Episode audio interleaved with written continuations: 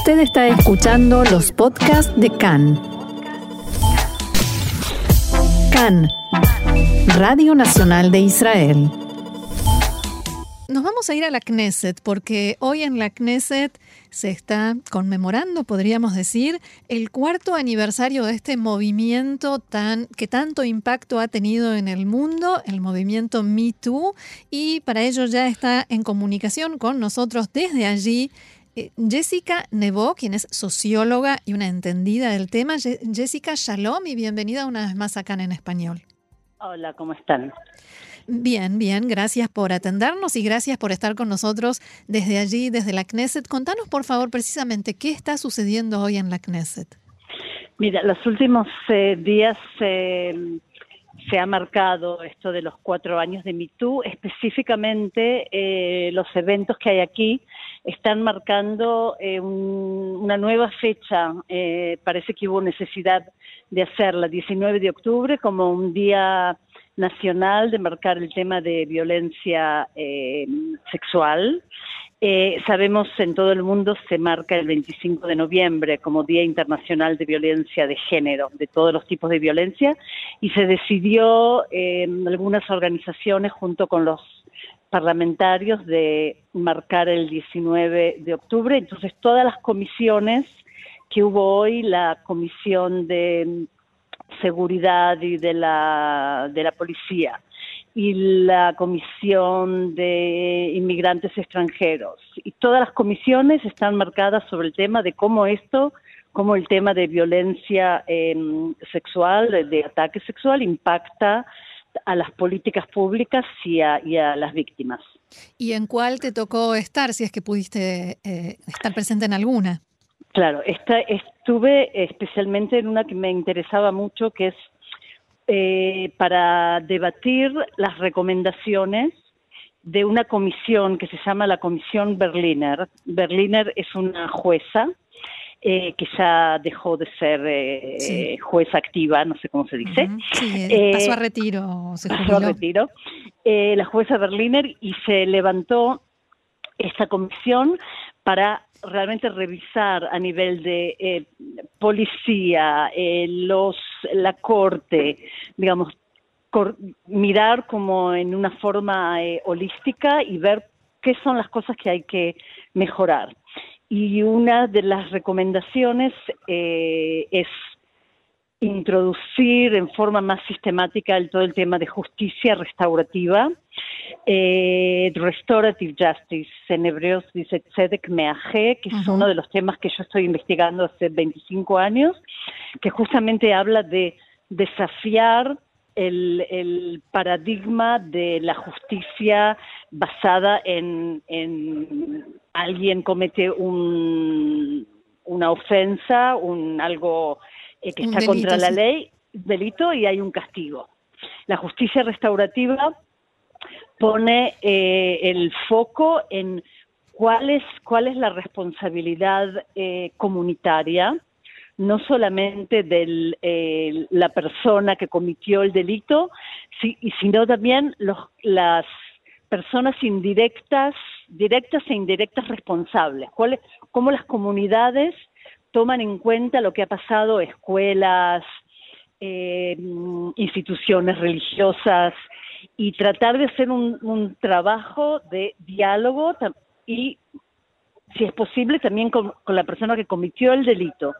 Porque una de las cosas que, que se han visto en 30 años de investigaciones y en la práctica, que las víctimas eh, tienen más interés en escuchar que la persona que cometió el delito toma responsabilidad, hmm. que lo hizo y no lo niega o dice, no, no fue, o digamos, o, ella, ella consintió, exacto.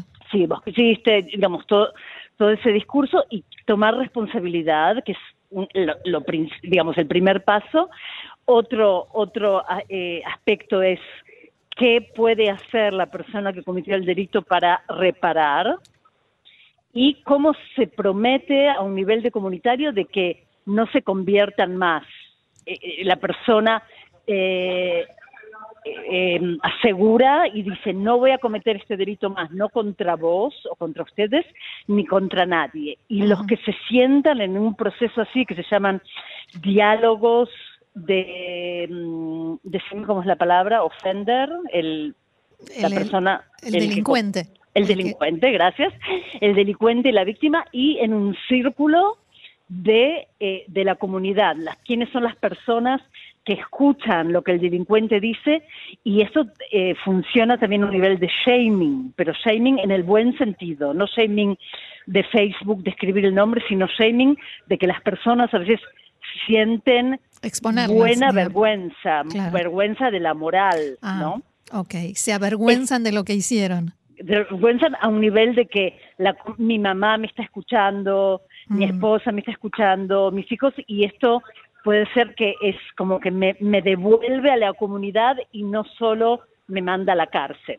Entonces, esta fue una de las recomendaciones de Berlín que, por supuesto, no se están implementando. Eh, un detalle que quizás diga mucho de lo que está sucediendo en la Knesset, eh, ¿cuánta presencia, cuánta participación de parlamentarios hay en estas comisiones hoy? ¿Y cuántas mujeres y cuántos hombres? No te pido un número exacto, pero ¿hay hombres también participando? parlamentarios? Sí, por supuesto. Ahora, después de que ahora se terminaron las diferentes comisiones y ahora hay un evento principal que se llama como eh, de primera persona. Ahora estamos todos reunidos en un auditorio y escuchando a diferentes víctimas. Y el que acaba de hablar, que es muy fuerte y muy emocionante, es un hombre mm.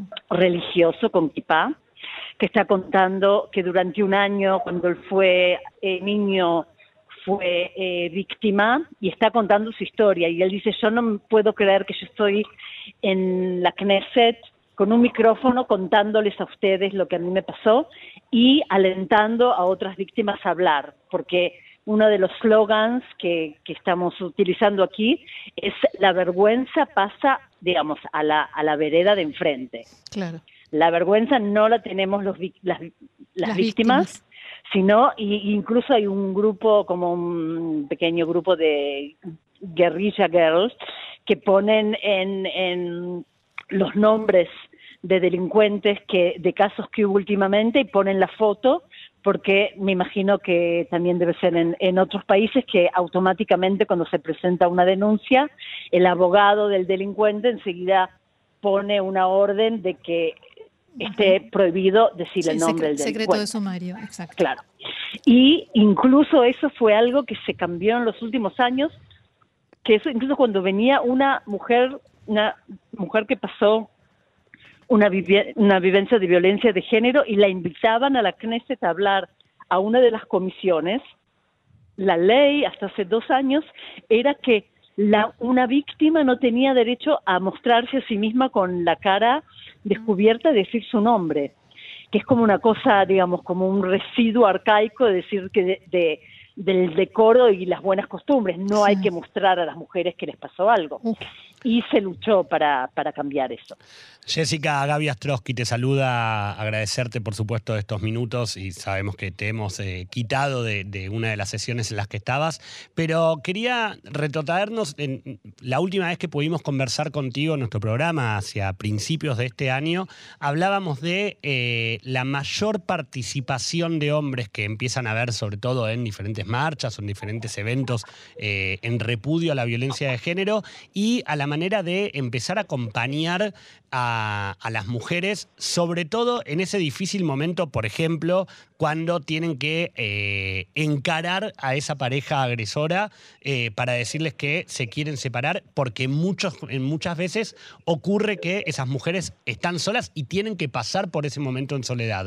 ¿Cómo fue avanzando eh, desde ese momento, desde principio de año hasta hoy, ese trabajo con, con las mujeres? Sobre todo, y, digo esto rápidamente, cuando hablábamos acerca de la violencia que se había generado en épocas de pandemia y donde muchas mujeres estaban solas mucho tiempo encerradas con hombres, con hombres y cómo, cómo prosiguió esto durante todos estos meses. Mira, como los procesos de cambio y los, los cambios de, paradigma eh, son cosas muy lentas. Y esto que, que comenté de justicia restaurativa, yo estoy hablando hace hace, digamos, 35 años que me ocupo del tema de violencia de género y 20 y pico de años que hablo de la necesidad de crear espacios alternativos que sean una alternativa a la, a la justicia penal, porque la justicia penal, hoy hemos escuchado los testimonios que, digamos, que es, hacen un pecado doble y triple a las víctimas. Y va todo muy, muy, muy despacito. Y no te puedo decir que hubo un grupo de hombres, digamos, que se han organizado y han salido más a la calle y han hecho cosas. Te puedo comentar, el viernes pasado hubo un evento en el Kikar Abima, en la plaza de Abima, en el centro de Tel Aviv, que, que terminó una marcha con el slogan nada es pretexto para violar a una mujer o algo mejor traducido. Sí. Sí, nada de justificación, tampoco mujeres que trabajan en prostitución, no se justifica.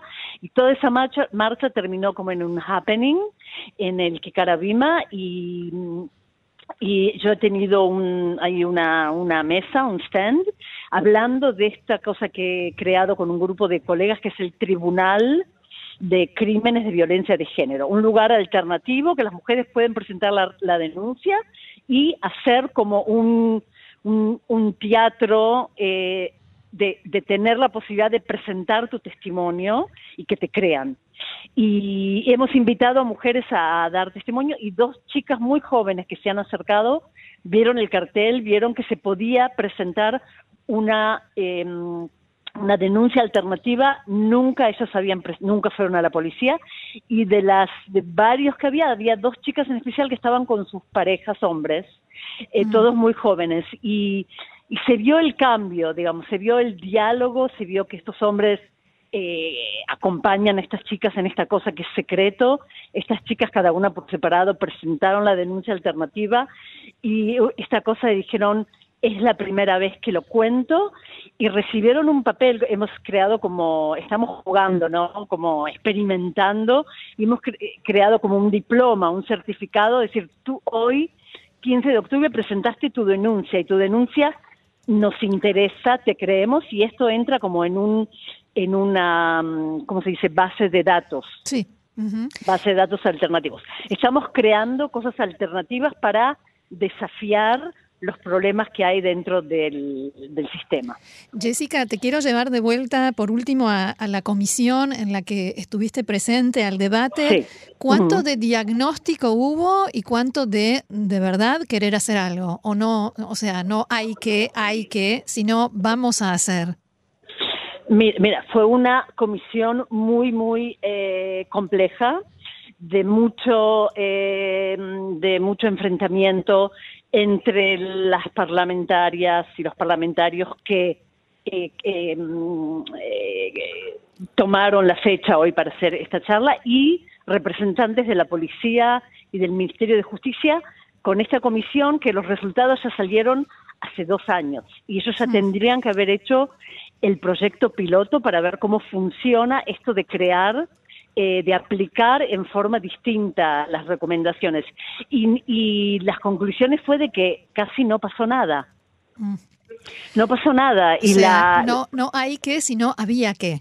No, había, había que, había que, sí, digamos que too late, digamos, y ahora como una de las parlamentarias, Mijal Rosin, dijo yo, hace en el 2008 presenté esta propuesta como ley y nos dijeron, no, no, no, no, no presente las propuestas de ley, creemos una comisión, que sabemos que crear comisiones es una buena forma de matar ideas, creemos esta comisión, hagamos una cosa de interministerial y, eh, y, y como que la, dijeron, y la justicia va a aceptar las recomendaciones y se, llegó del 2008 al 2021 hmm. y, y, la, la em, ¿cómo se dice? La jefa más grande de la Corte de Justicia, la, la Corte Suprema de Justicia, la Corte Suprema, la, la mujer, eh, la, la, presidenta, de la Corte, la Corte de Justicia, Hayut. Sí, Esther Hayut, después de que se presentaron las recomendaciones, esa que fue la que dijo hagan la comisión para que podemos aceptar todo, esa fue todo en medio de la pandemia, la que mandó una carta y dijo, todavía no se han creado las, no, no se han creado las condiciones para que creemos eh, las recomendaciones que una de ellas fue crear departamentos eh, especiales dentro de la policía y de la justicia. Jessica, lamentablemente se nos termina el programa, pero te agradecemos Me parece muchísimo. que van a tener que seguir hablando conmigo. Por supuesto, pero no podemos, así que vamos, quedamos, queda hecho el compromiso de volver a llamarte, pero te queremos agradecer muchísimo, no solo por haber estado con, con nosotros hoy, sino por hacerlo desde allí, de la Knesset, con este testimonio. Gracias y será hasta la próxima. Perfecto, gracias. Chao. Shalom.